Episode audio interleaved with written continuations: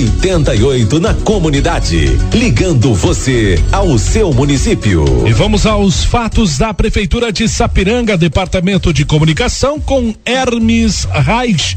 Eu quero começar, Hermes, falando sobre a mudança no horário de expediente da Prefeitura nos dias, principalmente 23 e 30 de dezembro. Bom dia, Hermes. Bom dia, Guilherme. Bom dia, PC. Bom, Bom dia, ouvintes 88. Isso mesmo, as pessoas que desejam procurar os serviços da prefeitura no, nos dias 23 e 30 de dezembro precisam ficar atentas, porque o centro administrativo terá horário de turno invertido, será das 7 da manhã a uma da tarde, sem fechar ao meio-dia. Nesses dias, a Secretaria Municipal de Saúde funcionará normalmente das 12h30 às 6h30 da tarde. Bom, Hermes, a Feira do Agricultor também vai ter mudança no horário de atendimento nesse fim de ano. Isso, no, nos feriados de Natal, 25 de dezembro e Ano Novo, 1 de janeiro, o atendimento na feira será antecipado para sextas-feiras, dia 24 e 31 de dezembro, no horário das 6 da manhã ao meio-dia. Já a feira do, de produtos orgânicos, que também acontece ali na Feira do Agricultor, essa não altera. Segue normalmente nas quintas-feiras, às quatro da tarde às 8 da noite. Bom, o programa da Prefeitura entregou alevinos para produtores da cidade. Isso foi na semana passada, Guilherme. A última entrega aconteceu agora e foram repassados 7.189 alevinos para 14 produtores. Em 2021 foram entregues aos produtores mais de 11.500 alevinos. As entregas acontecem através de projeto organizado pela prefeitura que auxilia na aquisição dos alevinos junto a uma empresa especializada na criação de peixes.